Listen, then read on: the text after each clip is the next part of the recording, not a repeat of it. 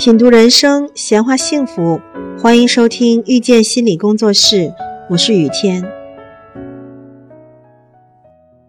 有人说，那难道就不追求了吗？难道追求优秀、负责任、充实、勤劳、坚强，追求这些都是错的吗？不是的，追求优秀的成绩、好的习惯和好的品质是很好的。让人痛苦的不是追求本身，而是对追求的执着。如果你的追求超出了能力，不符合情境，那么你的挫败也会是必然的了。当没有体验到优秀的时候，你怎么对待自己就很重要了。你能允许自己有时候就是不好吗？你能允许自己有时候做错、表现差吗？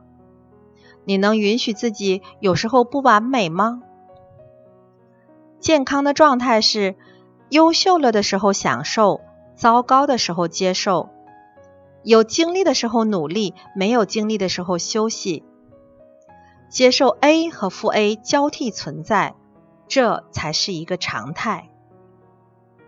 想好是可以的，可是不好了也不要为难自己，好了更好。不好也没关系，也是可以的。你在意优秀很好，可是你也不要讨厌差劲啊。当你允许的时候，你就不再排斥自己了，不再跟自己较劲了，内耗降低，对外的精力就最大化了，反而是越做越好了。咱们举几个例子来说明：明明该学习了，却控制不了打游戏。那就接纳人的自制力就是有限的，打了游戏了，安心打就好了，不要自责，自责完了一会儿学习效率会更低。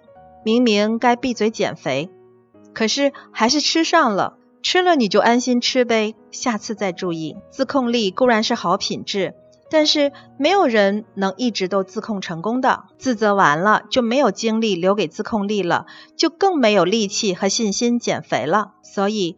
不要要求自己时时事事都能够强迫自己，这就像是哪天忽然磕着了、受伤了，你还要骂自己不该受伤吗？伤着了就是伤着了呀。但是如果你有一个磕着自己就代表了愚蠢这样的信念的时候，你就开始骂自己愚蠢了。人生多艰难，糟糕在所难免，别人还没来拆台。咱们不要先自己拆起来，受伤了自己还得撒把盐，嫌弃自己一顿，何必呢？原谅自己，这次就是糟糕就好了。糟糕后还嫌弃自己，这就是内耗。糟糕后原谅自己，并且安慰自己，这就是积攒能量了。如果你可以接纳自己，不再排斥自己，那么祝贺你。这时候，你终于可以看自己一眼了。你开始活在自己里，跟自己待着了，内耗就拿掉了。你依然可以追求优秀，只是当体验不到优秀的时候，不要再排斥自己。你可以和你的糟糕在一起，然后努力，而不是先花时间去骂他、排斥他。不再大量内耗的时候，你的优秀就会自然发生。